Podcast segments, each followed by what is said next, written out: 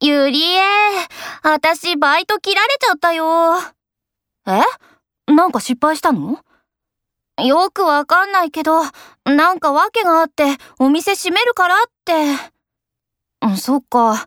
だったら、さきがバイトしてる塾で先生探してるって言ってたから聞いてみればあそこ、できる子多いでしょあたし務まるかな仮にも大学生なんだから大丈夫だよ。